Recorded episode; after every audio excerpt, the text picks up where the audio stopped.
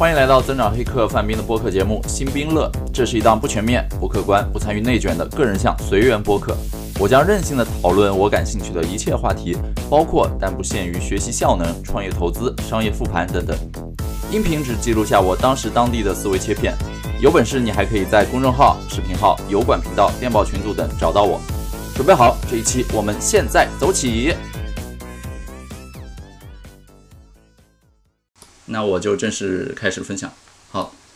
啊，首先非常感谢原氏资本今天邀请做这样一个分享活动。那本身呢，我自己也是一个啊行业的小学生，所以也是通过这次分享来给大家交换一下心得，然后认识一些朋友。那我今天分享的主题叫做如何提升 Web 三世界的信噪比，更快的发现阿尔法。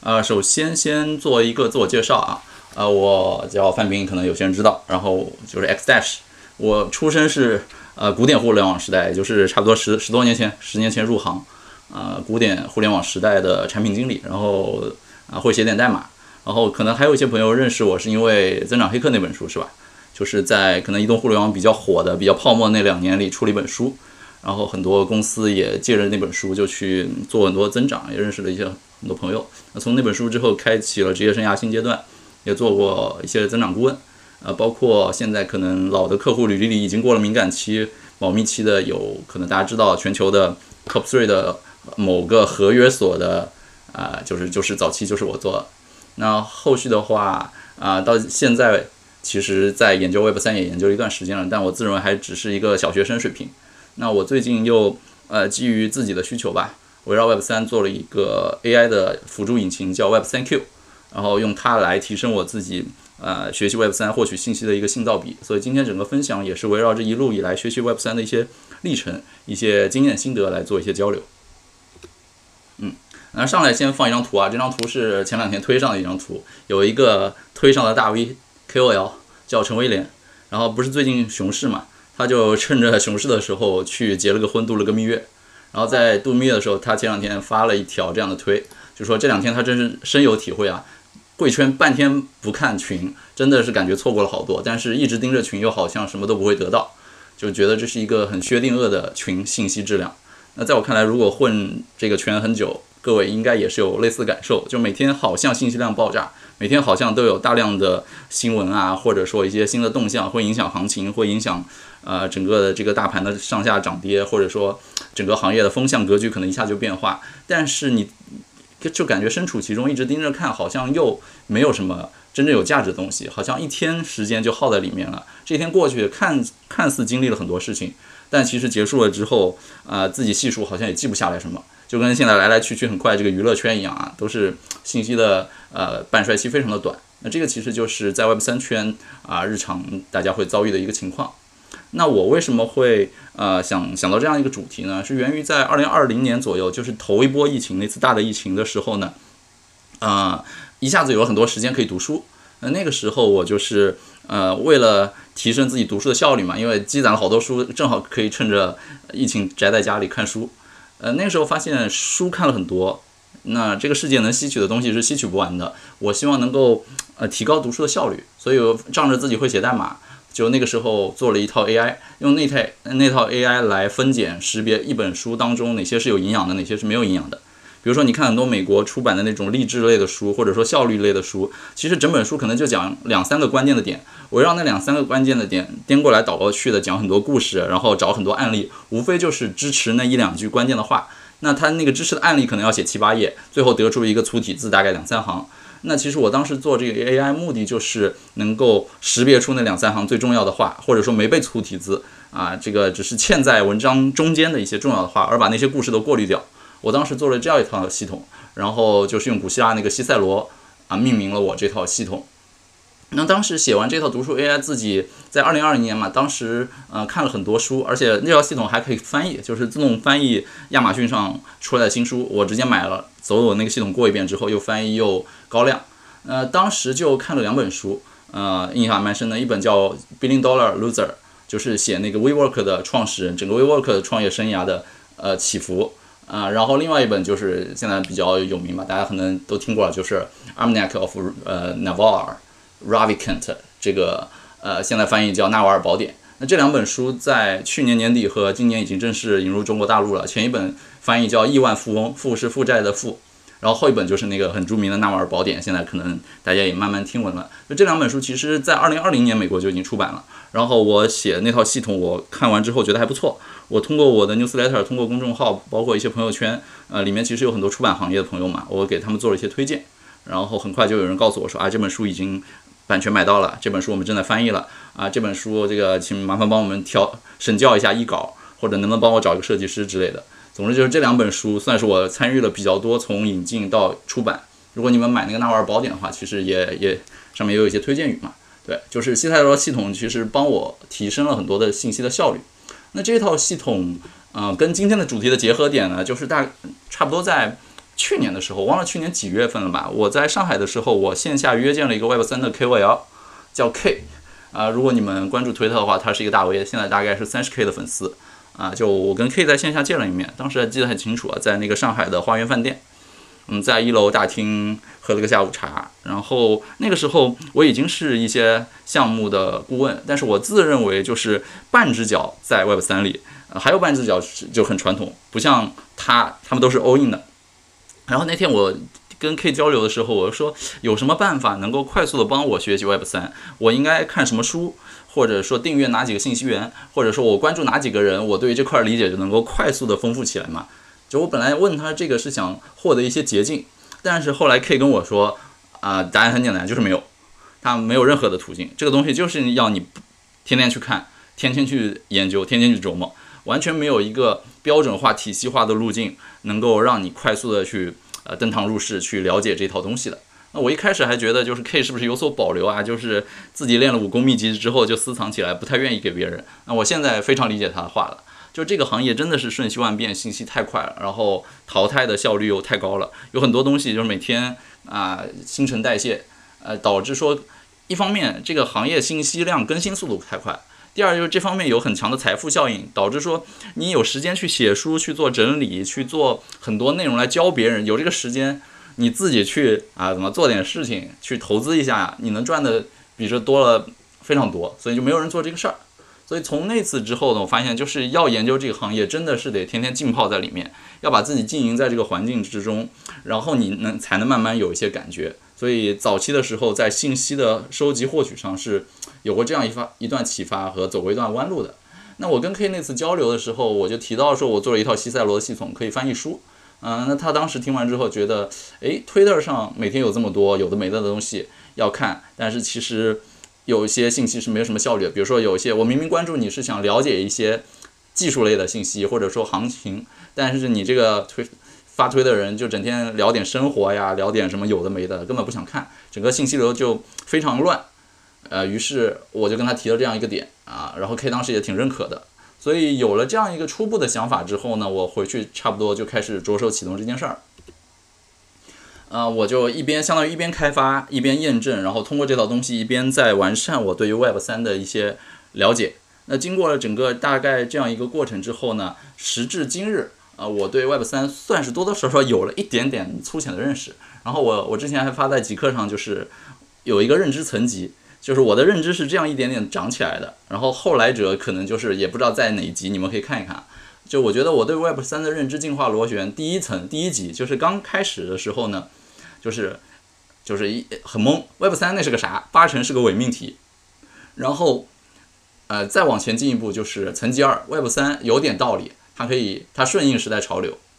啊，就是多多多少从不认可到认可。然后层级三叫 Web 三过度讨论，迟早泡沫破裂。就是说，虽然认可，但是我脑子很清醒，我知道你是个泡沫。层级四叫做 Web 三，即便是泡沫，也得尽早的入局卡位，找一个生态位，自己在里面待着。啊，然后层级五叫做 Web 三，先让别人来试，我再来抄作业。这个就是可能古典互联网时代大家很熟悉的后发制人的一个策略。当年早期腾讯其实也是这样嘛，就是别人创业团队做的东西，我来抄一个。层级料叫 Web 三圈中一天，抵得人间一年，这个大家都熟悉啊，币圈一天，人间十年，啊，都在这个行业都有这个感觉。层级七叫项目横飞，还是得聚焦底层，就是千帆过尽，看了很多项目之后，你会发现，哎，好像比如说熊市的时候，该 该暴跌的都 都暴跌了，但是可能呃一些基础的设施或者一些底层的东西，还是有一些基基本的价值支撑的啊，不可能完全就是灰飞烟灭。再往后就是，哎，Web 三底层叙事好像也为时过早，只是一个故事，有很多底层的东西，比如说稳定币啊这种东西，甚至都有可能是一个很不稳定的东西，就是目前为时过早。那我对于 Web 三认知螺旋，目前就是一到八级是这样子螺旋啊。然后为什么叫认知螺旋呢？因为你发现从认层级八之后又回到了层级层级一，就感觉 Web 三那是个啥？八成是个伪命题，又回到了这样一个感觉，就是看山是山，看山不是山，看山又是山。那经过这一整套的认知的呃怎么说螺旋 进化了之后呢？呃，我重新思考自己在这个当中信息获取的一些效率，就是哪些信息是使得我能够更快的成长的，哪些信息在这个过程中耗费了我很多时间啊？于是我对它来做了一个总结。那今天的分享呢，就是刚才讲了八个层级，我会把每两个层级进行一个两两合并，因为我觉得每两个层级之间很相近。我总结出了四个。就是我自己的思考维度的进化的路径，对，就是如何提升信噪比呢？我们看我是怎么从层级一 Web 三那是个啥八成是伪命题，进化到层级二 Web 三有点道理，顺应时代潮流的。那这个过程我自己管它叫从人云亦云到爱屋及乌。那先一上来说一个我自己很蠢的事情，就是差不多在二零二一年的 Q 一的时候，那个时候好像在聊什么全真互联网啊，然后 Metaverse 的元宇宙刚开始有点声音。那那个时候，作为一个自认为行业的比较敏感的人嘛，就想去快速的拉个群，跟行业从业者啊、创投圈人聊一聊，这到底是什么东西，咱把它讨论清楚，验证我的一些假设。于是，当初我们我们拉了一个群，里面有很多人嘛，讨论完之后，我的态度立场有点有一些预设的立场，我就觉得这个东西并不新鲜。我觉得什么什么 Metaverse，三十年前就有什么第第二生生命啊，Second Life，第二生活，然后魔兽这个东西快二十年了。你说魔兽世界算不算一个 Metaverse？我在我看来，其实也符合它的定义。然后再加上有很多什么 AR、VR 这个东西已经出来很多年了啊，甚至有那个什么 Snapchat 加个贴纸，大家都说它是 Metaverse。所以我一开始对这个东西有一个预设立场，就是我觉得这是一个新造的词儿啊，是个 buzzword，是一个有点像伪命题或者泡沫。我试图在那个群里，就是让很多这个行业的从业者来给我解释清楚，你给我定义清楚它的边界，你给我定义清楚什么算 Metaverse，什么不算。啊，就是咄咄逼人的问了很多问题之后，经过四十分钟激烈的唇枪舌战讨论之后，那个群里的人被我问的无语了。最后大家也不掩饰了，直接说，对这个东西现在还有点早是泡沫，但是投资人需要它，我们需要它。OK，他们这么说，我就我就不去计较这个概念了，我我就不跟他们争辩什么是对，什么错，这个概念边界在哪儿？你们都说了嘛，是为了圈钱。OK，我我就结束退群，发了个文章，把整个讨论洋洋洒洒写一遍，觉得我很正确，觉觉得我得到了。包括后续那个 NFT 也是这样，刚有 NFT 的时候就开始做一些研究嘛。后来这件事儿发生什么呢？过了大概三四个月之后，当时群里一个哥们儿，也是那个群里比较重量级的哥们儿，啊，终于发了一个新闻。然后那个新闻是他的公司原来是一家做游戏工具还是游戏外包的公司，差不多四个月之后发了一个公关新闻，说融资了，融了 C 轮，啊，差不多什么融了一个亿的美金，从知名的哪几家头部机构，估值多少十几亿美金。然后讲的故事就是元宇宙，而且你知道，就是一般融资信息都会推迟几个月发布嘛，所以其实，在差不多在我们讨论的时候，他们已经差不多在交接或者已经交割完成，已经差不多融资七七八八了。所以这件事儿给我一个很大的触动，就是当我还在争论争论对错，小孩子才争论对错的时候，别人就是玩利益的，别人已经身在其中，别人已经是利益相关方了。所以屁股决定脑袋。当你在不同的位置的时候，你一定是不同的思维方式。所以后来某一天，我我看到一条推，其实也挺挺警醒的，就是提醒了我，我当时就是这个状态。这句话就是：每次泡沫来临的时候，有一部分智者保持理智，认清并且远离泡沫；而有一部分人选择积极的拥抱泡沫。前者收获了智慧，而后者赚到了钱。啊，这句话其实第一次看的时候，我觉得哇。就说的真是太好了，就是我们到底要啥，是吧？就是我们经常群嘲或者自嘲的时候，就是别人怎么怎么样，而我收获了智慧。其实你觉得这个 智慧是干啥？智慧就是认识世界，认识世界的另一个目的就是更更高的目的是为了改造世界。改造世界的比较有力的一个佐证就是金钱，就是金钱是衡量你在人生成就的一个计分牌。所以当我们觉得自己很聪明，在当时当地这个阶段获得了智慧的时候，很可能别人已经。比你更有智慧或者更大智若愚的赚到了更多钱，而我们还在纠结这个东西它的概念边界是啥，这我觉得就是一个很小孩子的行为。所以经过这件事儿之后，我再也不轻易的去判断某个项目早期啊是属于什么，然后我要不要以它当前早期的状态来判断它的终局，然后来加入。我觉得就是很多时候你需要有理性的边界的判断，但更多时候呢，其实就是一个大方向，如果没什么太大问题，没有什么大的硬伤的话，中间的过程路径一定是曲折的。我们其实尽可能去忽略中间一些不重要的过程路径，尽量格局更大一点。然后后来我就觉得，就是没有调查就没有发言权嘛，所以经过这件事儿之后，我真的去以前就是嘴上说说，后来真的去买那个。Facebook Meta 出的那个 Oculus Quest 2，我买了一个眼镜，然后就在自己家里面调试好就玩起来，然后下了很多应用去玩了一圈，我发现哦，这个眼镜已经比我当年玩那个 PSVR 已经舒服多了，然后它的续航呀，包括它的很多体验，你真的还不错了。我还安利了其他一些人去去做这些事儿，对，所以就是整个说来就是没有调查就没有发言权。你真正自己亲身参与其中，包括 DeFi 的时候，包括 NFT 火的时候，什么时候都亲自参与一下。你玩过，你把流程走了，啊，你再来发表高见，而不是说就是只是基于你桌面搜索看到的一些公开信息，然后自己发表一些高见，这就很幼稚，对吧？所以这句话啊，就是作为这一趴，我觉得很很重要一个 insight，就是对错不重要，对的时候赢多少，以及错的时候输多少才比较重要。小孩子才分对错嘛，就是成人看利益，看利益的时候，这句话其实它凸显了一个很好的思维方式，就是概率论。啊，如果去看看什么，呃，一些市市场上一些著名投资家的书，其实都在讲概率这件事儿。然后他让我，啊，怎么说，眼光格局打开了。然后当我看到真格基金的戴宇森，呃，去做了一个 PPT 的分享的时候，让我进一步知道了这件事儿该怎么做下一步。就当时。呃，我们有个群嘛，然后一些大佬会在群里分享最新的报告。他当时真格基金发了一个 Metaverse 的报告，然后我真是认真把那个报告读完了。其中这一页给我印象很深，就是我发现一些专业的基金、一些专业顶级的投资人在看项目的时候，会有这样一张表格。这张表格上就是，当你格局超级小的时候，这家公司差差不多能做成大概什么体量，然后头部公司的市值大概多少，至少达成的概率有多少，百分之九十九。然后当你格局稍微打开了。头部公司应该是长成什么样，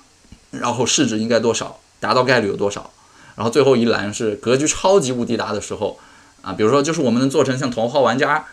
那样的电影场景，那是你的元宇宙。那这样的公司，头部公司市值应该值十万亿美金以上，然后至少达到概率可能只有百分之一。就是如果你按照不同的格局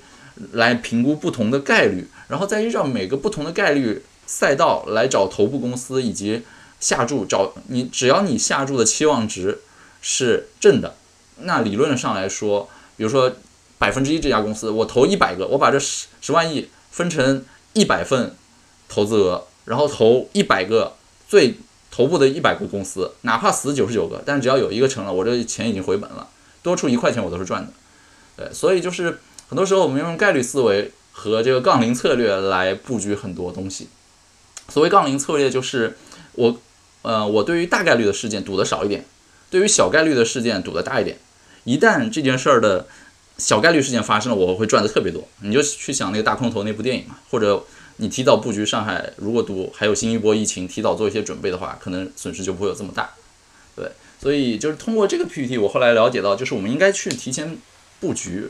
然后尽量去，如果你想赚得多，你就去赌一些小概率事件，然后针对小概率事件，哪怕它概率再小。你做完布局之后，你提前蹲守着，然后一直等信号，等一个引爆点来临的信号。一旦到了那个时候，可能就比你平时赚的更多，甚至危机越大，你赚的更多。这个就是之前丘吉尔说的，不要浪费一个好的危机。其实危机会让很多人死得很惨，但是有准备的人在危机里能够活得更好。对，所以就是去等待，呃，一个杠铃策略成功的信号。那怎么做呢？这趴怎么做？我我总结了三个小的怎么做的点，这个就有点偏形而上啊。第一个就是要保持开放的心态，open-minded，就是不要笼统的看到什么东西上来就拒绝，应该是一上来抱这种开放性的心态、成长性的心态，do your own research，自己做研究。第二个就是尽量成为他利益链条当中的一员，因为当你发现自己坐在牌桌的另一端，跟不同的人，特别是跟利益相关方去聊这个东西的时候，你的视角、眼光、格局是不一样的。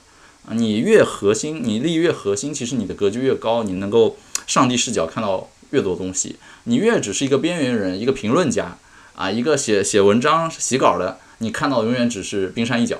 啊，然后你还以为自己已经得到了全部。第三个就是刚才说要坚持杠铃策略啊，杠铃策略具体我就不不多解释了，各位反正去做投资的去搜一下，或者可能已经知道了。对，所以刚才就是怎么从层级一进化到层级二，我当中踩过的一些、走过的一些弯路，然后得到救赎、进化的一些时刻。好，然后我是怎么从层级三进化到层级四的呢？层级三就是呃，Web 三现在已经过度讨论了，它迟早泡沫泡沫破裂。层级四是 Web 三，即便是一个泡沫，我现在也要入局，也要卡位。那我管自己在这个过程当中的进化呢，叫做从雾里看花到拨云见日。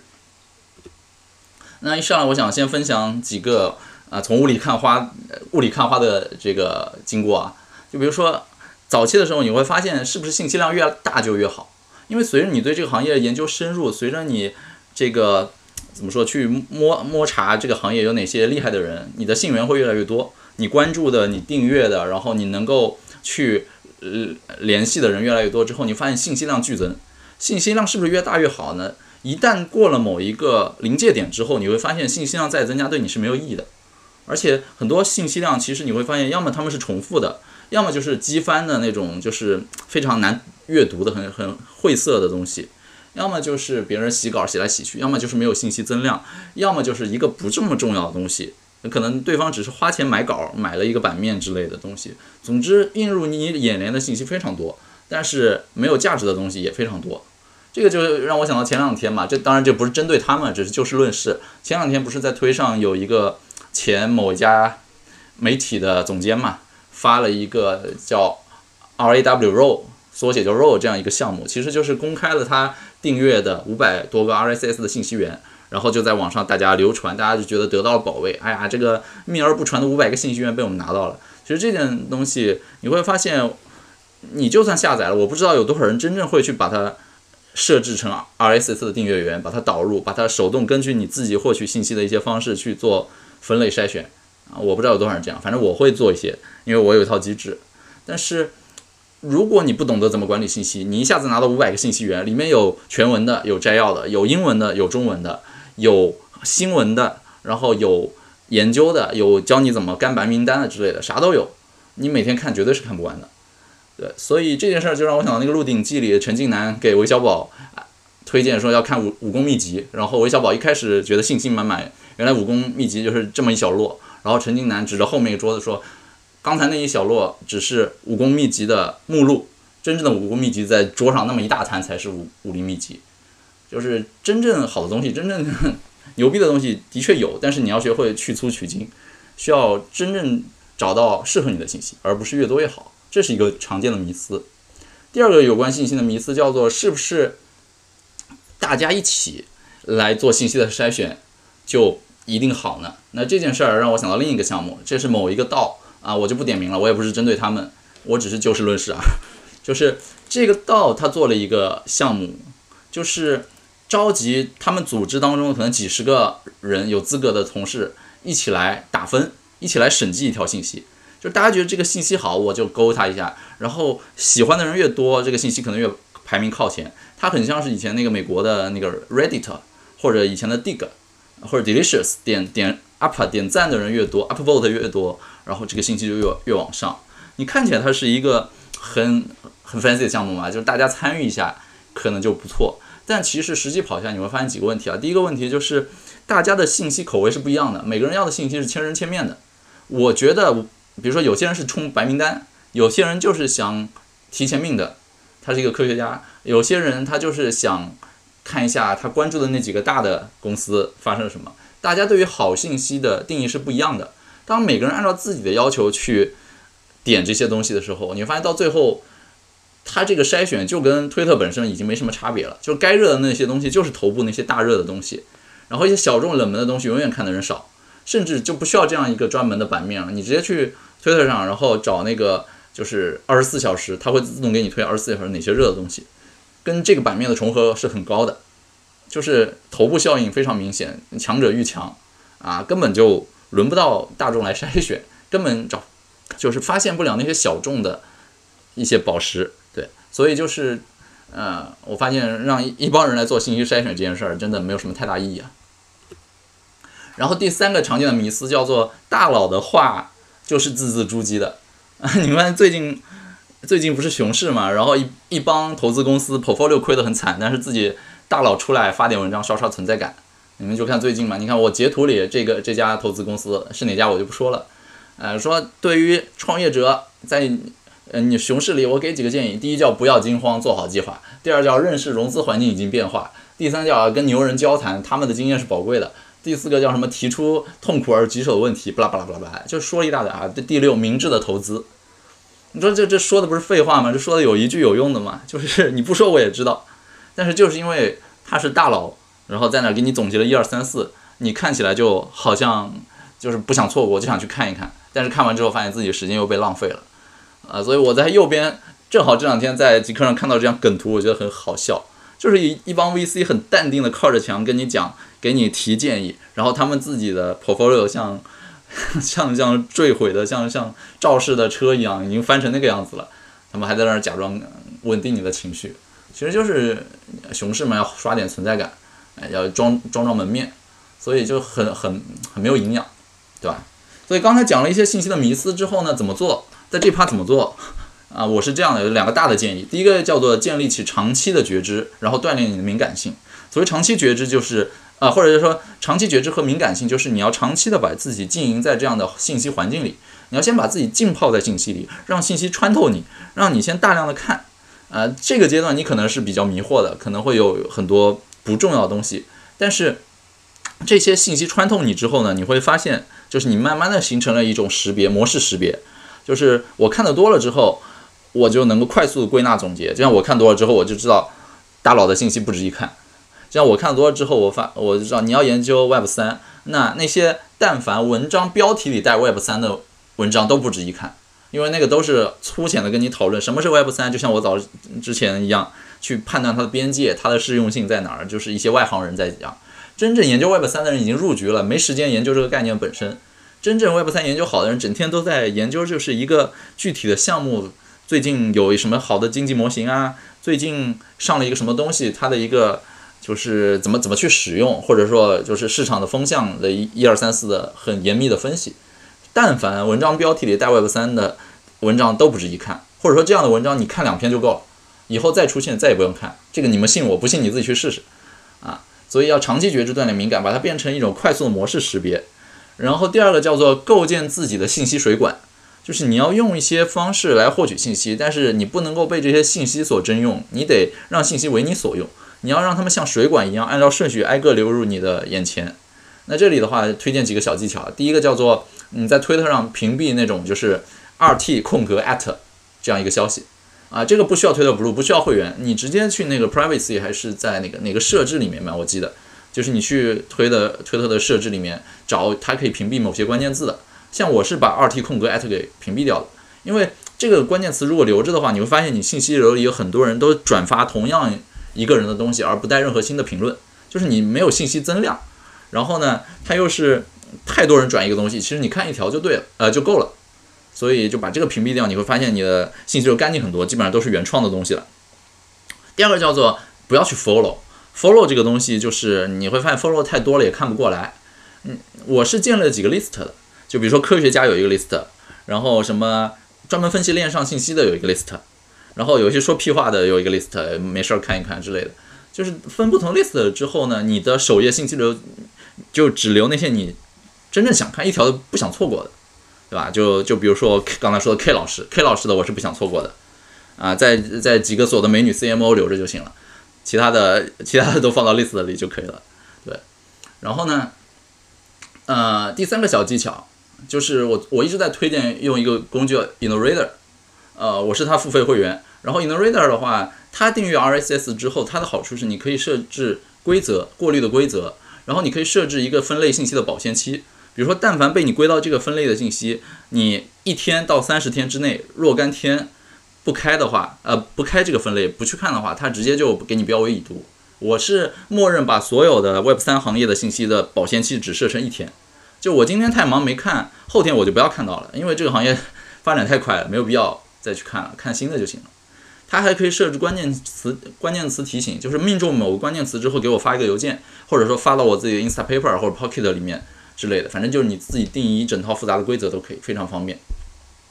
啊，然后刚才第四点小技巧前面已经说过了，就是但凡标题里包含 Web 三的，基本上都不值得看。对，这个就是一些小的经验的分享。当然我我有个油管频道啊，你们细节的可以进频道看。这个我之前讲过两个小时的版本。然后下面就进入了下一个阶段，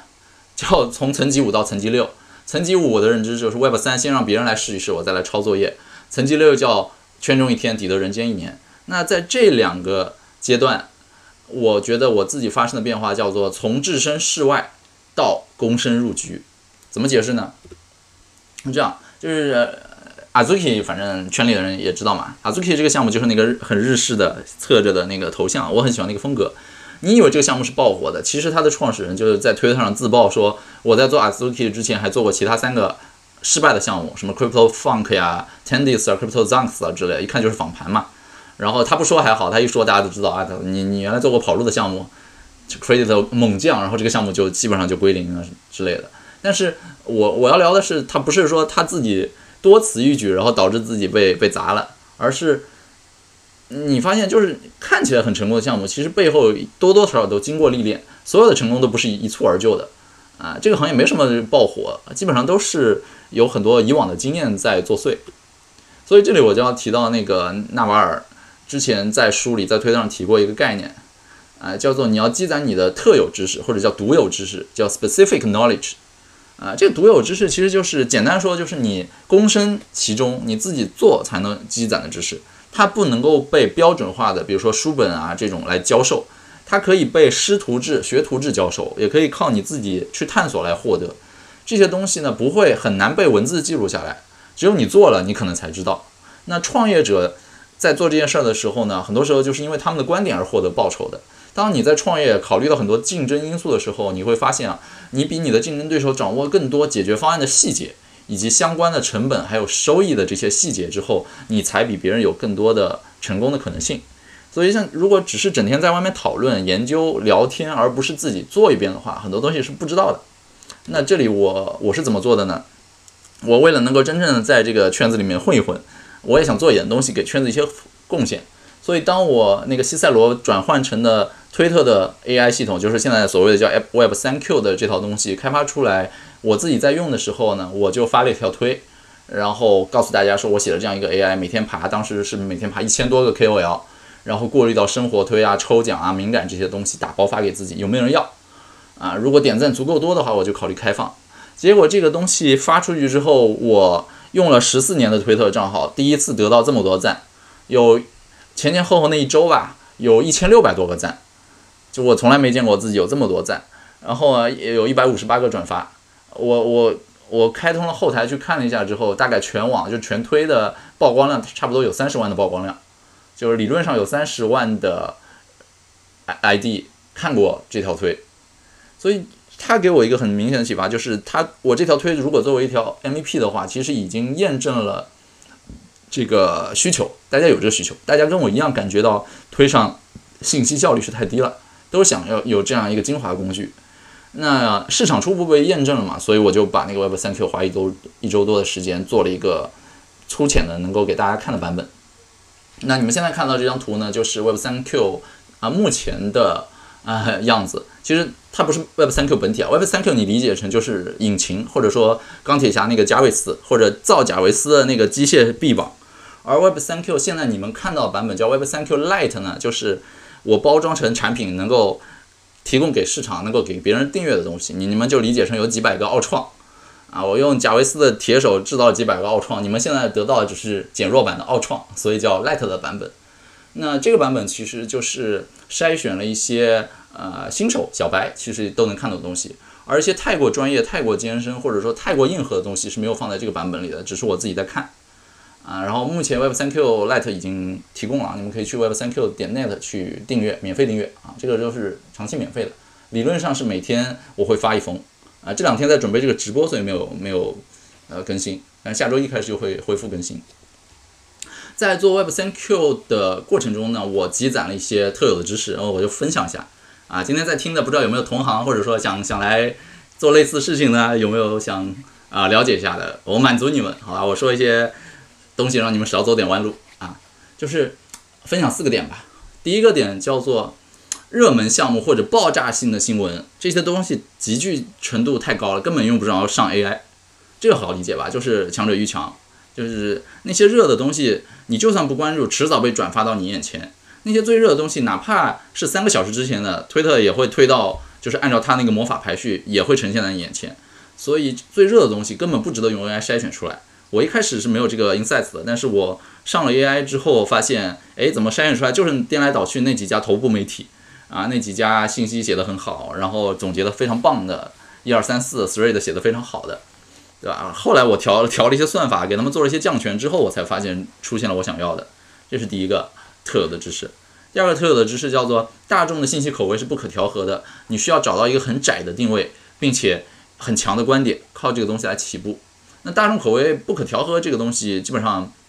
也不用太多解释嘛，每每个人的想要的东西不一样。呃，在有财富效应的行业呢，大多数人要的肯定是离钱近的东西嘛，比如说怎么去搞白名单啊，怎么第一时间能够搞个 mint，或者说啊哪里有 airdrop 之类的东西。呃，这些东西我默认是不看的啊，而且我觉得这些东西不需要我来做。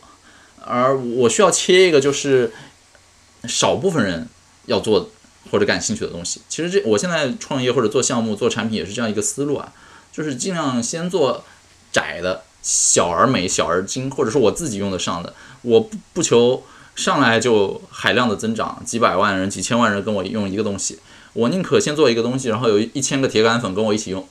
然后咱们再一步步把它看看能怎么样。所以找一个窄的定位。那现在 Web 三 Q Lite 窄的定位呢，其实就是 Web 三 Q 的，呃，就是 Web 三的一些新的入门者。就比如说现在裁员潮，现在互联网公司的这些被毕业的同学要找接下来新的方向。那他们之前是完全没有跟上 Web 三发展，想快速的入手、快速的学习怎么办？你可以来定 Web 三 Q Lite，你可以每天获得你这个 level 能够看懂的信息。这就是找一个窄的定位。然后强观点是什么呢？就是我一直是一个。呃，怎么说？观点挺强，不喜欢那种模棱两可、很中庸的输出的东西。包括 Web 三 Q 的这个很 sharp 的定位，包括在里面我我明确跟大家写，我我会发什么，我不会发什么。就空投白名单，你别在我这看了，你去定那几个账号，天天都有。然后我这儿就哪些哪些啊，就是我的观点很强，我的主观意愿很强。你要么接受我，要么就是不接受你就离开，咱们就党同伐异，找到臭味相投的人。那反而就是会减少我这边作为开发者收到反馈里的噪音。然后第三个特有的知识叫做比比信息更重要的叫做信源啊，因为我早期的版本其实主要还是在过滤信息，就是文本。我现在训练的就是中文文本和英文文本都会去训练。训练一段时间之后，我发现有些信息看起来很很很长很厉害，但是过两天之后被证伪；有些信息看起来很短，而且提供了很多不同的。可能性，但是呢，哎，过过两天看看，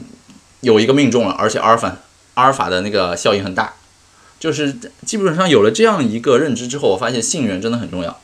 有一些很少说话，但偶尔一说，可能就真的是他调研了三五个月才出来的东西。有些人天天在那儿发消息，那基本上就是很水的东西。就你们就看最近熊市嘛，熊市里面就就那些有的没的，对吧？然后第四个小的特有知识叫做，我发现头部的那些 KOL 的公开信息基本上没有阿尔法，就是头部 KOL 基本上你爬他消息是爬不出任何有价值的东西的。这个东西就讲一个好玩的，昨天有个哥们儿推特上给我发一个私信，然后那个私信是他做的一个产品，最后带链接，链接最后是后缀是我的推特 ID，然后他有一点很很骄傲、很洋洋自得的这个胜利者姿态，就跟我说，你看我扒了你的推特。然后你最近几个月提到的哪些项目，都呈现在这儿，我都我都统计出来了，就感觉上好像就是别人在背后一直盯着你，然后从你这儿套到了很多东西，你藏也藏不了，躲也躲不了，就等着被狙击啊！当然这是我个人主观的比较邪恶的意愿，我不知道他初衷是不是这样想，反正给我这种感觉吧。然后我就觉得很好笑，你知道吗？就是我也不算什么这个圈子的头部 KOL，呃，但是我知道就是这个圈子头部 KOL。真正的阿尔法，真正牛逼的东西不会拿自己公开大号说的，就是这些头部 KOL 的公开大号干嘛的，都是用来攒粉然后喊单的。就是他们真正的至少都有三五个小号，用那些小号去偷摸的观察项目，然后不说话，然后偷摸观察项目之后，哎，做完研究觉得可以，提前已经埋伏好了，然后再用大号来喊单，喊你们来给他接盘。基本上头部都是这么玩的，没有 没有哪个大佬蠢到就是教别人怎么赚钱，自己自己不先掺和一脚的。就别人都有这个赚钱路径，为什么要白白告诉你呢？对吧？所以就是有了这个 insights 之后，那个哥们儿又去回想了一下之前做的几次调研，好像都是这样一个反馈，呃，跟我的陈述是一致的，所以就后来就没有再继续聊下去。所以就是不要觉得去扒头部 KOL 的公开信息有很很厉害的东西啊，我反而觉得就是真正的阿尔法，真正的一些有价值的小众的，或者说不被大众所熟知的信源，藏在民间，高手在民间。我像我现在每天可能，呃，清洗过之后，每天大概六七千个中文，呃，Web 三领域的一些账号都会去做一些分拣。我发现就是大号、媒体号没啥有营养的东西，啊，真正有营养让我眼前一亮的，往往是某一个号突然有一篇爆了，但但大多数的时候它是沉寂的，只有这样的号才有价值，好吧？同行记一下，同行知道啊，帮你们减少很多走弯路的时间。那在做 Web 三 Q 的过程当中，其实你问我这个东西能不能帮我赚钱，我可以告诉你是可以赚的，有这个可能性。举两个例子，第一个例子，呃，我不知道有多少人知道 Cyber Connect 这个项目啊？这个项目，呃，五月十二号左右吧，好像公开披露的，呃，披露了是 A 轮融资，A 轮融了个一千五百万美金，好像，啊，是一个什么 Web 三的什么社交图谱之类的应用，在这个东西。的融资新闻公开发布之前，其实嗯，Web 三 Q 已经检测到它的趋势了。就是我会去每天会统计呃热门项目啊，然后热门的标的啊，还有一些经常被提到的 Hashtag。我就很早就发现 Cyber Connect 的官方账号就是这个 at Cyber Connect HQ 这个账号，在 Web 三 Q 的那个统计的热度趋势里慢慢在往前走，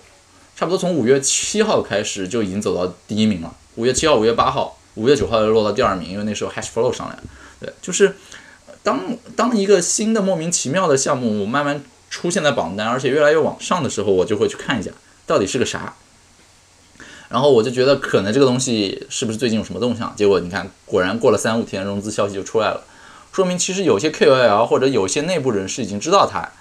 啊，然后知道之后自己先埋伏一波，先去试用一下，先去啊把流程走一遍，准备好了。稿子啊、视频啊，或者什么其他有的没的东西，就准备发布的那一刻来收割了。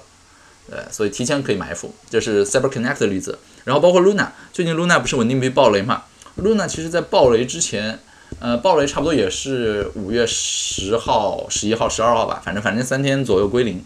然后你们看我的统计，其实在四月二十三号的时候，Luna 在热度上还是在后几位的，但是差不多从五月五号、六号、七号、八号，它在这个排行的位置越来越靠前，越来越靠前。五月九号直接热度到了第二位。我后来去看一下，就发现英英语世界里已经有很多人在讨论 Luna 是不是有什么隐患啊，或者看到一些不对的苗头了。对，就是呃，对，就我也在爬英语世界。就是你们现在看到 Web 三 Q 版本是中文，只有中文，但其实我的英文世界我早就自己在看。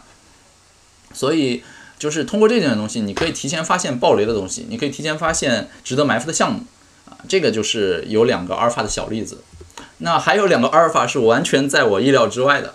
就是我发现我没指望通过这样的情情况来获得，是什么呢？就是第一个，你们知道暴走大事件吗？我是很喜欢暴漫的啊，然后呃，当然因为现在人家都披露了，我才能够公开说，人家没披露我我我不会说的。就暴走大世界，其实在呃一月二月的时候吧。呃，三月三月初，三月初，三月初看我那个 Web 三 Q 之后，有一个他们的官方运营人员还是什么，就私信来问我说有没有兴趣来合作。然后我一开始其实不是很不知道他什么来路啊，后来他就跟他说说他是爆漫的，哎，我一听爆漫的我很喜欢，我就愿意跟他们聊。聊着聊着过程就发，他们就说暴走大事件最近在策划元宇宙方向啊，你们懂的话自自己去 B 站上看，是不是已经开始更新三集了？三三集了，这一季第九季就是元宇宙主题，然后。呃，为了能够说服我跟他们合作，就摆出了很多，啊，是，对，就是说，哎，我们最近一个项目，嗯，我想能不能说啊，应该可以。我们最近项目拿了谁谁谁的融资，我们最近项目还没披露，大概什么时候会披露？然后我们的实力是很强的，我们有这些这样的实力给你担保，然后我们还有一些东西给你看一看，你只能自己看，不能够发出去，啊，怎么怎么样？反正我就看了。然后当时整个聊天过程中，啊，就提到一点，就是 Near，就现在 Near Protocol 的那个 Near，呃，现在可以说了嘛，反正已经熊市了。就是 Near 当时告诉我说已经拿了一轮融资，消息还没有被公开爆出来。啊，网上公开爆出来的是一月份的版本尼尔融了资，但其实后来又很快融了一轮，还没还没发。哎，我听到这个消息之后就埋伏了嘛，差不多在尼尔尼尔在八九美金的时候埋伏进去的，然后就等他们什么时候发融资公告啊，等啊等，等了大概两三周，熬过一个小的熊市之后，某一天突然发了 Near 融资了，啊，然后反正就慢慢从八美金涨涨涨涨到十十，我记得最高十八十九吧，反正快摸到二十美金。然后反正我也是一个不贪婪的人，我也不指望十倍、百倍，我觉得翻一倍、百分之百的利润也可以了，我就出了一部分，反正保本，然后保本剩下都是纯利了嘛，我就我就出来了一部分。后来慢慢虽然也慢慢回去了，现在已经差不多四四五美金了吧，但反正我是赚的。就这件事儿其实是一个很意外的阿尔法。然后另外还有一个很意外的阿尔法呢，就是因为我小小弟不才，小弟还有一个油管频道，然后油管频道偶尔会发一些炼油的。玩玩炼油的评测体验，因为我纯粹就喜欢，有些卡牌炼油我会玩一下，然后做个视频，然后就有一个项目找到我，啊，这个项目呢就是前两天刚爆雷的，叫做 Pokemoney，有一些如果你关注油管频道的话，有一些知名的 YouTuber，比如说 K 线教主啊，什么都去发了那个 Pokemoney 的项目，都介绍过嘛，结果昨天那个项目崩盘跑路了，直接归零了，很多人遭受很多的损失嘛。其实 Pokemoney 早期的时候就来找过我，但是我通过呃，怎么说？作为做作为一个 builder，呃，别人愿意来找你，愿意来 KOL，所谓 KOL 来找你的时候，会给你一些信息。我从他们跟我聊天中，我就觉得这事儿不对，就是一上来这个这个团队就很不诚实，上来就跟你们说，哎呀，我们是呃宝可梦。我说，哎，宝可梦来找我推广，我说你们是官方的吗？他说我们是不官方，我们官方新出的宝可梦。然后那时候我就很震惊。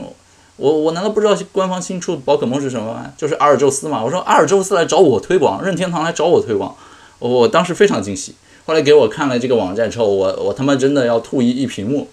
就是现在你们知道山寨宝可梦的项目有多少？然后这个画风一看就是国人画风，然后很不诚实的来伪装宝可梦团队，这已经是很不好的。然后整个经济模型跟我聊了一遍之后，我觉得就是一个胖子啊，这个庞氏骗局。然后呢？又跟我承诺说，哎，先给你多少一百个 BUSD，还是还是怎么样？反正就是一堆承诺。但是真正的收获大头是靠我能够骗多少人来玩这个东西，从中当中分一杯羹。就是连最基本的行业做曝光给 KOL 的品牌曝光费都不肯给，纯粹就是拿后面的分佣。我觉得这个很不按照行业规则来，而且就是在薅 KOL 的羊毛。最后让我觉得最不靠谱，就全程是在用中文跟我对接。中国人做项目，你们懂的，对吧？所以前后找我好几次嘛，然后还一直在抬价，最后我直接给拉黑了。我觉得这个项目就是光冲着他们不诚实来伪装我，我我我爱了二十年的宝可梦这件事儿，我就不想跟他们合作啊。于是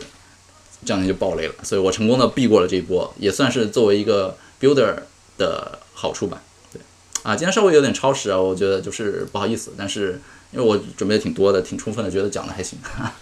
哦，对，所以这阶段怎么做呢？我觉得有两个建议啊，一个叫做你要追随热爱了，就是你进这个行业可能是迫不得已，可能是被裁员，可能是啊找实在找不到别的增长点，但是一旦进了这个行业之后，你要找到你真正热爱的点。就你你爱写代码，你就去 build 一个东西；你爱去写文章，去研究行业，那你就去多去研究，然后做输出，给大家一些新鲜的洞察。你你会看盘，你会懂得技术分析。那你就去啊，给大家做一些靠谱的技术分析，做一点指导，是吧？所以就是这句话，记住啊，努力修行的人，努力修行的人永远胜不了享受修行的人。你要享受它啊，你一定要找到在里里面你最舒服的姿势，最舒服的生态位。然后第二个点叫做借假修真啊，我以前做增长黑客或者研究 growth 的，你们应该知道一句话叫 fake it until you make it，就是你先假装成它，然后直到你慢慢变成它。啊，我今天今年给他赋予了四个字，叫借假修真。这个是我在看那个李诞的采访的时候，李诞就看起来挺搞笑的一个人，其实脑袋比谁都清楚。学了很多佛教东西之后，我我看到借假修真之后，这四个字我觉得太好了。然后我直接把这四个字变成了我今年的人生的座右铭。我每年会给自己设置一个主题词，今年我的主题词就叫借假修真。啊，你知道，就是借假修真这件事儿，在贵圈，在 Web 三或者加密圈是一个太。太适用的一句话。就你知道这个行业有可能现在还是在泡沫，你敢说过去十几年的这个比特币或者这些东西的发展，它已经成型了吗？它不是一个泡沫吗？啊，它真的已经走入千家万户了吗？就是它不是一个郁金香的骗局或者一个密西西比的骗局吗？不知道。那反正你在这个里面经营，在这个当中，你就姑且把它当成真的，然后你在里面修炼，有可能泡沫破裂，有可能一个项目黄了跑路，啊，有可能很多你的努力是白费，你辛辛苦苦做个人单打独斗做的东西，别人靠融资团队做了两天就打败你，但是你收获了什么？你收获了智慧，虽然不是很想收获智慧，想赚钱，你收获了智慧，你磨练了技术，啊，你认识了朋友。你对这个经经济体系的构成啊，国家的一些政治观点啊，对于很多的这个宏观的事情，其实有了第一手的认知。我觉得这个是更重要的。那像我如果不在这个圈子里，我为什么要去关？谁会关注什么美联储放水啊，什么缩债啊？谁会研究缩债这两个字？我要不在行业里，我根本看不懂什么叫缩债，对吧？然后看懂了之后，你其实在年初你就可以判断，五月六月的时候可能行情就不好。我年初就跟我。顾问那个就是咨询的客户说了，今年可能大环境是不好的，然后跟他们分析了今年有哪几件大的事件，就是真的借假修真吧。OK，好，然后到了今天最后最后一盘啊，对，缩表、缩表、缩债，差不多一个意思了。呃，最后最后就是从认知层级七，就是 Web 三项目横飞还是聚焦底层，一直到认知层级八，Web 三底层叙事目前为时过早。那在这个过程中，我给自己。呃，这段的认知的变化起就叫做从真理无穷到曲意瓢饮，什么意思啊？这个就我放了两张图啊，呃，是那个复联终结之战下集的两两张图，对吧？其实很好的诠释了刚才的这八个字：真理无穷和曲意瓢饮。左边的图就是那个 Doctor Strange，就是惊奇博士，呃，去提前看了啊。终局之战的一千四百万种可能性，然后头晃来晃去的，反正就是就像你们每天看 Web 三信息一样，信息爆炸那种，根本看不过来。然后呢，看了一千四百万种可能性之后呢，右边这张图就是最后都对 Tony Stark 竖了一根手指，既不能泄露天机，又想提示他，举了个一。其实现在事后大家都知道了嘛，就是只有一种可能性，或者要牺牲你一个人，或者说你你只要死你一个什么之类的，就是有很多解释。啊，就是这个行业信息太多了。然后你如果任何事情你都想参与其中，其实你不可能，你不是全知全能的神，你不可能了解一切，你只能够从自己擅长喜爱的东西角度出发，选择一个尽量窄的赛道、窄的角度、一个细的角度，或者说你相对别人有优势的角度，然后钻进去，把它啃得深一点，挖得深。你可以走 T 字形的技能路线，或者派字形的技能路线，但千万不要走一字形的路线。那。怎么能够取一瓢饮，不要什么都来啊？只找到适合你的呢？我先说怎么做。第一个叫做记得这句话：怕什么真理无穷，进一寸有一寸的欢喜。每天信息真的看不完的。我今天给你们做这个分享，这一天就耗在里面。你知道今天错过了多少行业消息吗？但是我觉得不重要，因为那些行业消息再多，也可能只是看一看就过去。但是我今天做了这个整理分享，对过往几个月的一些知识做了一些梳理之后，其实强化了我自己很多东西。我反而就觉得我的海马体被增强了，我的这个这根突触变粗了啊！我之前的一些认知可能又得到了进一步的确认，对，所以我觉得就每天醒早上醒来的时候，觉得自己比前一天聪明就好了啊！不不不追求说一下子就变成 K 神啊，或者变成其他大佬那样的认知，对很多东西有一干呃也一针见血的判断。但其实你只要确保自己每天比前一天好就行。第二个叫做从 formal 到 common。啊，formal 在贵圈里大家都很熟嘛，fear of missing out。那 common 其实叫做 knowing I am 呃 knowing 呃 missing out，knowing I'm missing out 就是哎 know 哎为什么是 common 来着？fear 哦 fear of missing out，common 是 knowing of missing out，就是知道我为什么错过了它。简单说就是我我知道我今天做一天的分享错过了一天的信息，或者我知道我今天晚上看一个综艺节目不看。贵圈的消息，我可能会错过一些阿尔法，或者错过一个很好的投资入场，或者说撤退的机会。但是我对此甘之若饴，如饴安之若素。就我觉得可以，我能接受啊，风险在我控制范围之内啊。比如说我错过消息没关系，我提前设置好了一个挂单的卖价，到了那个价就卖掉，我也不亏。那你就可以心里非常健康的去做其他的健康生活的事儿。就是最近熊市，我反而觉得是好事儿，大家终于可以好好的生活了。之前牛市的时候嘛，每天早上半夜里都忍不住刷，就怕地球的另一边出了一些什么消息，是吧？对。然后第三个小建议就是，你要先研习那些半衰期更长的东西，而不是朝生暮死的项目以及那种分秒级的信息啊。先去研究更长、更持久，然后对你的知识体系更巩固、更底层的东西，就像搭乐高积木一样，你要先把底层都铺好，再往上层搭，不要一上来就搭空中楼阁。下面是没有依托的，这样的话，在这个行业里，很多东西就每天就看到的东西，第二天可能就没有意义了。那讲几个 Web 三 Q 是怎么做信息降噪的，哪些原则啊？在 Web 三 Q 里，哪些东西我是不看的呢？就是第一，字数太少的东西，我是会去降权的，因为字数少了，信息量一定是不够的，这个是有科学道理的。具体你可以去看那个吴军的信息论，就是字数少的东西，信息量一定是低的，可能有百分之零点零零零零一的可能出现一条字数又少，但是又炸开的信息。比如说，伊隆马斯克说：“我就是中本聪。”对吧？当然只是举个例子，但是绝大多数时候，信息少的消息是没有意义的，我是直接过滤的、降权的。第二就是我会去降权那些包含太多 at 和 slash，就是关键关键词标签的一些东西，因为 at 或者 hashtag 越多，表示有可能就是一些营销消息，一次艾特很多人艾特三个人啊，或者说什么什么标签都打，争取更多曝光，那种东西是没有意义的，降权。第三个还会降权什么呢？我会给认证的账号和官方或者半官方的账号降权，因为你知道，越是认证的，越是官方账号，能好好说的东西越少，基本上都是官方的一些，哎，我今天要下午要维护了呀，明天我们上一个什么交易队啊，然后后天我们跟谁谁达成战略合作啊之类的，就对我人生有什么意义呢？对，对你在这个行业做建设有什么意义呢？是没有的。呃，真真真正有些真知灼见，或者说有一些值得听的消息，不会在这些认证账号里。所以我都降权了。第四个，我会给副词多的那些推做降权，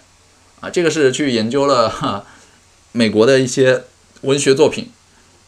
不是我研究，是有我读了一些著作，有些统计学家去研究美国的文学作作品，写了一些 paper，就是副词多、介词多的东西没什么好货，啊，真正写文章有干货、言简意赅、很很干练的，你像什么海明威啊什么那些人写的东西，就是动词多、名词多。就信息量就大，介词多、副词多的就没啥东西。嗯，有人就动不动一个观点里太带了太多的可能、或许、也许、偶尔、大概率，呃，或将，巴拉巴拉巴拉，就跟没说一样。对，所以我我们 Web 三 Q 里会对，哎，我刚说我们是吧？好像暴露什么，反正就是会对呃副词做一些降权。然后哪些会加权？我们会给数据支撑的东西加权。就我个人非常的推崇有数据支撑的东西。一个观点，如果你从头到尾只是中文字或者英文字，没有一个数字出现的话，我觉得这个观点是不靠谱的。如果你能够用数字来佐证你的观点，啊，不管是概率也好，一个融资金额也好，一个具体的日期也好，只要出现数字，我会给多多少少加一点权。这个是我们在做这个加点权策略的时候。再说一下我们自己内部的一个高级版本，就是你们现在外部是看不到的，不是 Light 版啊，我管它叫 Pro 版嘛。我自己 Pro 版本里呢，哪些是不看的？我我会。AI 会筛选出来，会呈现在我眼前，但我基本上是跳过的。我不看空头白名单，因为我觉得我赚不来那个钱，而且这个东西不需要我来整理，太太多大号去整理了。然后我不看行业负面新闻，因为我前面说了，就是任何一个行业都是迂折、迂回前进、迂迂回向前的，一定一路上有很多荆棘。你如果沉浸在那些东西里，今天谁被盗了，明天谁又中了个什么三明治攻击、女巫攻击或者闪电贷了，这个东西你知道，就行业一定会因为这些。一个好的行业，健康行业一定会越来越强的，就是他们会自动修复那些问题。它如果是一个生物体的话，遭遇越多病毒攻击，这个生物体自愈免疫的能力会越来越强。所以我不不想看到那些病毒的消息，我只想看到它免疫力越来越强，并且就是我相信这件事儿就可以了。所以我始终不看这些。然后我哪些东西是忙起来之后我会不再看，平时会看的呢？项目动态我忙起来不看，因为这个东西错过一天、错过两天，后后两天也可以补上。而且项目动态的话，泛泛的项目动态不太值得看。你亲身参与或者投资的项目，你看一看可能还行。然后市场风向我忙起来是不看的，因为市场也是一天一变嘛，一个小时或者几几秒钟就一遍，这个东西看了也没什么太大意思，看长期就好了。然后投融资我忙起来也不太看，那些东西就是你想专门研究项目的时候，你自己会看到研究到啊。日常谁投资了融资了也跟我关系不大。对吧然后哪些东西是我优先爱看的呢？第一就是聪明钱的动向，就这些所谓 smart money，他们已经在多年的实践过程中被证明是聪明钱。那么聪明人聪明的采取一些举动来达成一些或者就是春江水暖鸭先知，提前做一些布局，这件事儿是很值得关注的啊。在我看来，聪明钱就是高高信噪比的信源嘛。然后监管动向，这个我很关注，因为前面说过就是要关注那些临界点或者引爆点的信号。我觉得监管动向就是一个很重要的信号。就比如说监管，哎，今天把 Stephen 的杭州办事处给打掉了，你看整个中国的行业都受到很大影响啊。明天除了萨尔瓦多之外，还有哪个国家出了什么哪些小国、哪些岛国开始使用数字货币作为 这个官方指定的呃货货币？这些其实都代表着整个世界在发生的变化，然后包括还有就是什么，哪些头部大公司，哪个奢侈品公司今天发了一个数字藏品，哪个游戏公司把自己的某一些版权转到链上开始做一些开发之类的，我觉得这些都是很重要的，就是信息的判断。我自己是有一个 list 的，呃，我可以跟你们随便说一两个，我的 list 里，就比如说啊，哪家这个电商平台啊，我就直接说吧，Shopify。Shopify 哪天在财报里公布说他们卖 N NFT 的营收过了多少，这是有一个很很重要的信号啊。然后 Robinhood 哪天跟你说他们的某种加密资产的营收超过多少，这就是信号。就是我有这样一个 list，会列举很多不同事件的极端情况或者说概率。然后一旦到了这个概率之后，会有一些采取一些步骤。就是这就是之前受到那个真格戴宇森的启发。对，然后还有就是还有一个很重要就是链上数据。啊，我个人认为链上数据是比肯定比舆情重要，肯定比大家在推特上 发的那些屁话重要，然后也肯定比大盘重要。大盘是可以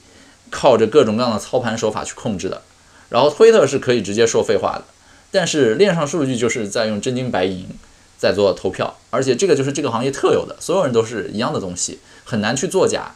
啊。然后它又是链嘛，因为本身区块链就是这样的。所以链上数据其实是我个人非常推崇，然后最爱看，也是最最想花时间。可能下一阶段 Web 三 Q 开发到一定阶段之后，我就去研究一段时间链上数据。对，那说到这里的话，就推荐，举个例子，推荐两个我很喜欢的链上数据的 KOL 和工具吧，每个只说一个，就不多。KOL 我推荐这个链上数据的大佬啊，叫做 Felix 倪，就是倪倪老板，大佬倪大佬，他姓倪。然后这大佬之前在 Space 上做过一个分享，我是听了的，就是他早期也是自己募了一个基金，人民币基金吧，好像。然后就是，但是你知道最近的市场行情嘛，所以不管是走基本面分析，还是走技术面分析，都没有预料到这两年亏得这么惨。后来就有一段时间欲绝不振，很难受。啊，后来在接触了加密或者 Web 三的圈子之后呢，就偶尔偶然间接触到链上数据，发现这个东西有搞头。啊，然后花了很多时间研究，最后就感觉一下子就找到了，就是哈利波特找到了他最适合他的那个魔法棒，就是靠着这个东西呢。你看他每天在自己的推上会发布大量的真知灼见，就是基于链上数据的客观分析，而且他不是他不怎么看短期，他都看长期。比如说从过去长期三年、五年、七年时间内，如果说行情会到什么样，这势必预示着，比如说所里的。净流入啊，或者净流出会达到一个什么阈值水平之类的，就是这个菲呃叫什么 Felix 尼，对这个这哥们儿我是很推荐，我最喜欢看他的。然后右边这个工具叫 Glassnode，如果你们在圈子里，可能有些听众是基金的嘛，你们你们基金机构可能会采购这样的工具，叫 Glassnode。就这 Glassnode，我觉得它是我看过的分析链上数据最好的、最全的。就是你们可能会用 Dune 啊，或者或者用一些什么其他的，但是 Dune 好像是没有 BTC 的。或者闪电网络的吧，好像，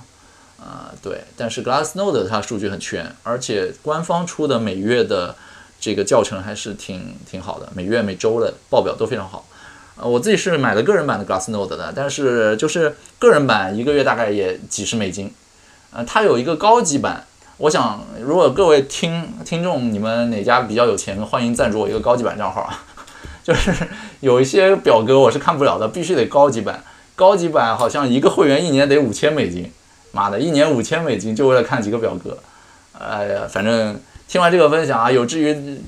赞助我看看看表的，欢迎联系我，欢迎勾搭，换取 Web 三 Q i 的 Pro 版，嗯，然后最后再讲一个我觉得很有效的准确率极高的长期反向指标。当然，这个你们看看笑笑就行了。Just kidding，就是左边这个，你永远可以相信朱啸虎。呃，任何时候朱啸虎进场了，呃，这个行情基本上就到一定阶段了。这个已经被验证过好多次了。当然，这是看起来是个笑话，但是背后有人分析这当中的一些原因的。就比如说传统基金或者美元基金，它跟可能专门募一个 crypto fund 是不一样的。传统美元基金可能会有很多的流程，有很多呃时差的这种交流沟通啊，或者或者一些合规的东西，所以他们在信息获取效率啊、速度啊、沟通啊什么各方面多多少少都不如这纯 crypto fund 或者就是野路子这些投资人，对吧？所以反正朱啸虎进场时候，GST 就开始暴跌了嘛，啊。然后右边这张就是最近的那个孙哥一笑生死难料。孙哥每次做点事情的时候，好像行业都会震荡。孙哥上一次发稳定币 USDD 的时候是五月五号，提早两天发出消息，大家都觉得五月五号不对了。然后等到五月五号当天真的就不对，整个行情就崩盘了。然后很快那个那个露娜也崩了，什么整个行业都不行了。对，所以就是当然这两个只是给大家笑一笑了，就不不是不是真的抨击这两个，我对不起这两位大佬。但是就是有的时候。有一些玄学背后究竟为什么，呃，值得去研究一些相关性，礼貌嘛，就纯好玩。这两页啊，对两位大佬不敬啊！你们看到这个视频或者 slides 不是我本意，就是最后给大家加点笑点。好，那今天分享差不多就这样，然后最后给大家呃提炼一个我最近两年很受用的一个原则总纲，作为提升性造比的一个指导原则，就是啊，我之前在自己的公众号什么也说过，就是。先建立信息的秩序，再建立内心的秩序，以此训练系统化能力，并交付一种确定性。那先建立信息的秩序呢？就比如说像我，我就是可能自己写代码做一套 AI 来服务，提升信息效率。你们可能做做基金的话，就是不管是用 Evernote 呀，还是做 Notion 啊，每天啊，有些做调研的投资经理的小朋友，就是每天在整理东西给大佬看嘛。然后有些大佬每天就是结交一些好的信息源，经经常聊天吃饭，没多久聚一下之类的。这个就是先建立信息的秩序。有了信息的秩序之后，你你内心才不慌乱，你才不会觉得我每天 f o 很多信息，每天很多东西就是好像在这个环境里面太浮躁，你就不会这么焦躁，你内心就开始有了秩序。当你有信息和内心的秩序的时候，你就可以开始训练自己系统化能力。比如说，我经过了 Web 三 Q 一段时间的信息经营之后，我知道我下一个阶段可能就想去好好研究一下链上数据，或者就是在在下一阶段 AI 研究哪些东西，我就慢慢有了一个系统化的一个概念，对吧？然后最后最重要的就是要交付一种确定性。就是我们在这个行业，不管是 build 还是做投资，还是做什么东西，你始终是在跟真实世界打交道。你获取信息只是在跟你自己的大脑思维，在跟你的海马体打交道。但是认识世界的目的是为了改造世界。不管是你通过投资获得了更大的回报也好，还是做了一个东西获得更多关注，以及拿到融资，以及怎么怎么一步步设计了一个新的庞氏也好，总之就是在这个行业里面，核心是你得先有一个目的。啊，是既符合你兴趣爱好，又能够符合你利益的一个最终的目的，围绕那个目的来做前面这几步，最后输出一种确定性的东西，而不是呃随波浮沉。我没有一个自己的想法，每天看到什么就算什么，每天我就被信息左右，啊，就就就没有自己的主心骨。其实这就不是一个很好的现象。好，那今天所有的分享就是这样啊，最后感谢大家，欢迎大家来。Web 三 Q 点 net 订阅 Light 版的邮件，然后最后也欢迎各种 KOL 到啊、VC 啊、赞助啊、项目方来合作啊，开放各种合作的可能性。虽然今天吐槽了很多项目方，但是就事论事，我只是在说事情啊。今天所有被吐槽的人，甚至都可以，你们不嫌弃我来找我合作，然后欢迎大家联系全网联系推 X Dash，推特就是 X Dash 来找我。今天分享部分就是这样，好，谢谢大家。超时了，哇，我太感谢范冰老师了。谢谢范冰老师的精心准备，干货满满。